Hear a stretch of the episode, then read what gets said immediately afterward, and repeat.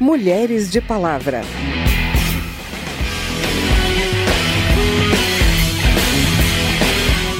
As sufragistas no início do século, elas tinham uma barreira legal é, nítida para que elas precisavam superar. Tá? Mas elas mesmas tinham consciência de que a barreira legal era o primeiro passo. As mulheres eram consideradas inábeis ou inaptas para deliberar sobre as coisas públicas. A origem do Dia Internacional da Mulher, comemorado no dia 8 de março, tem a ver com a luta delas por melhores condições de vida, de trabalho e por mais cidadania. Essa luta ganhou força a partir do final do século XIX e o direito ao voto foi uma das bandeiras mais importantes. Não foi fácil, nem rápido. Foi uma luta de algumas gerações. No programa de hoje, a gente conta um pouco como foi essa história no Brasil. A gente fala ainda de um caso que está na justiça e chama atenção sobre a aplicação das leis de adoção no país e de um projeto que pode aumentar a proteção de vítimas de violência doméstica. Vence, foi assim mundo foi feito pra mim. Sou ela, sou ela, cabeça aberta, garota esperta, mulher. Um livro que está disponível e de graça no site da Edições Câmara já conta com mais de 120 mil downloads com o título O Voto Feminino no Brasil, ele narra a luta pelos direitos políticos das mulheres de um jeito descontraído e atrai a atenção dos jovens. É o que diz a Tereza Cristina Novaes, autora do livro. A historiadora conversou com o repórter Márcio. O que, a senhora considera que motivou o interesse de tanta gente por esse tema? Olha, esse, esse projeto ele surgiu é, com o propósito de uh, atender o público adolescente, dar uma literatura cívica, mas com senso crítico é, sobre essa, essa conquista do voto que demorou três gerações, custou o esforço de três gerações de ativistas, com o apoio de alguns homens que entendiam que isso era uma injustiça injustificável, e com o empenho de várias mulheres, principalmente professoras, e advogadas.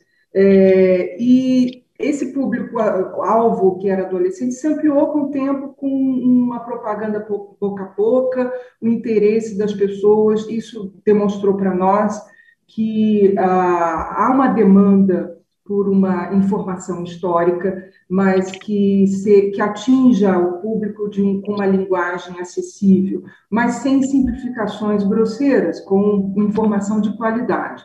Então, é isso que chegou a esse sucesso. Nós hoje estamos atendendo, chegando a adultos jovens que se interessam pelo livro também. Pois é, professora, é, abordando essa questão histórica, pode parecer até um, um, absurdo temporal, mas o voto feminino começou a ser discutido seriamente apenas a partir da Revolução Francesa, ou seja, muito pouco tempo. Qual era o contexto daquela época para a mulher e por que demorou tanto para a mulher conquistar o voto feminino? As mulheres eram consideradas inábeis ou inaptas para deliberar sobre as coisas públicas. Essa exclusão foi ficando intolerável. Então, é, aí elas começaram a se movimentar, muita imprensa feminina, escrita por mulheres, surgiu, e quando houve uma janela de oportunidade na Constituinte de 1891, é quando elas procuraram se aproximar de parlamentares que se mostraram favoráveis à ideia. Não deu certo em 91, mas elas continuaram insistindo.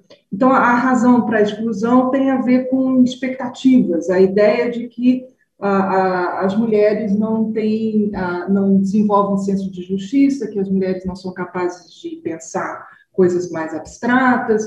Por outro lado, é um conjunto de práticas sociais que mantém as mulheres, mantinham as mulheres é, confinadas em atividades prosaicas unicamente à domesticidade, cuidando das coisas da casa apenas. As sufragistas no início do século, elas tinham uma barreira legal é, nítida para que elas precisavam superar.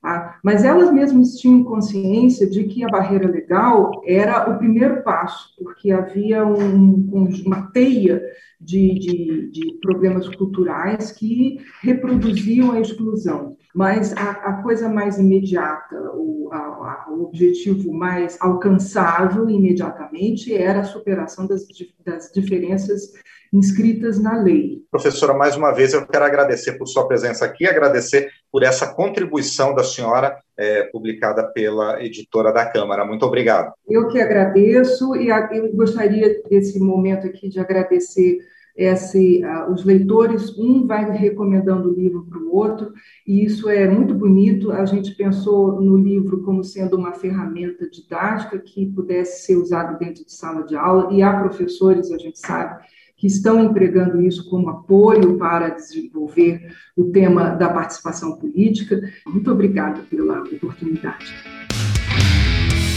Para fazer o download do livro O Voto Feminino no Brasil, é só acessar as edições Câmara. O endereço é livraria.câmara.leg.br. Uma decisão do Tribunal de Justiça de Minas Gerais tem levantado um grande debate sobre o entendimento da justiça nos processos de adoção no país. O TJ Mineiro rejeitou o recurso impetrado pelos pais adotivos de uma menina hoje com 9 anos de idade, mantendo a determinação para que ela vá para a casa da avó biológica paterna, depois de seis anos com os pais adotivos. A decisão sobre o chamado caso Vivi tem dominado as atenções desde o ano passado e também motivou uma audiência pública aqui na Câmara, organizada pela comissão externa que analisa políticas para a primeira infância. A repórter Silvia Munhato acompanhou o debate. Para a deputada Paula Belmonte, do Cidadania do Distrito Federal, coordenadora da comissão, o caso traz insegurança jurídica para quem adota. Casais que estão com medo, muito estimulados, muito contentes em querer adotar, mas com medo de estar nesse processo de adoção por essa insegurança que nós não podemos deixar como algo corriqueiro no nosso país. A criança havia sido retirada do convívio com os pais biológicos por causa de denúncias de abusos e negligência. Vivi foi acolhida pelo casal, que esteve presente no debate da comissão. Ocorre que a avó paterna requereu a guarda em 2015. A advogada do casal adotante, Larissa Jardim, diz que o pai biológico foi condenado por matar o próprio pai e está em prisão domiciliar na casa da mãe. Ivânia Galvão, representante do Conselho Nacional de Justiça, disse que a Justiça precisa ouvir as crianças e os adolescentes adotados, como a lei já prevê. Mesmo uma criança menor, ela tem a sua forma de se expressar, embora não seja na nossa linguagem de adultos. Então, é uma lei que nos provoca a realmente passar do paradigma adultocêntrico para a gente se adaptar à medida da criança. Vários participantes do debate afirmaram que muitos juízes têm preconceito com a adoção e que a estrutura do judiciário é deficiente, fazendo com que os casos demorem a ser analisados. Segundo eles, faltam psicólogos e assistentes sociais. André Ferreira, da Promotoria de Minas Gerais, diz que as faculdades de direito não têm disciplinas sobre os direitos das crianças e adolescentes, ou elas são optativas. Ele classificou a decisão sobre o caso Vivi como estapafúrdia. Isso gerou um abalo na comunidade adotiva, no movimento da adoção, sem precedentes. Todos os pretendentes à adoção agora estão em dúvida, dizendo: será que pode acontecer comigo? O debate sobre o caso de adoção da menina Vivi também foi promovido pelas frentes parlamentares da primeira infância e da adoção. Da Rádio Câmara de Brasília, Silvia Minhato. E as deputadas pediram urgência para aprovação em plenário de mais um projeto que pode aumentar as medidas de combate à violência doméstica. É o que torna obrigatório o preenchimento do Formulário Nacional de Risco e Proteção à Vida, o chamado Protocolo Frida. Ele já existe, mas ainda não é adotado por todos os órgãos de atendimento às vítimas. As informações ajudam a indicar o grau de risco que corre a mulher alvo de violência. A relatora da proposta no plenário, a deputada professora Rosa Neide, do PT do Mato Grosso, conversou com a repórter Ana Raquel Macedo e explicou detalhes do protocolo que passaria a ser usado obrigatoriamente em delegacias de polícia, serviços de saúde, defensorias públicas e outros locais de atendimento. Fala toda errada que nada constrói constrangimento em detrimento de todo discernimento quando ela diz não, mas eu tô vendo, eu tô sabendo. O que que significa o formulário Frida? O que que significa a aplicação desse formulário nacional de risco e proteção à vida?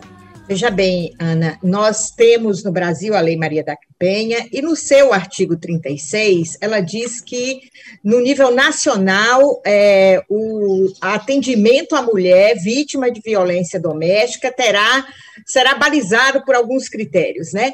E agora vai se acrescentar neste artigo o parágrafo único, que o parágrafo parágrafo único exatamente a exigência da aplicação do formulário, que foi um formulário construído a muitas mãos, né?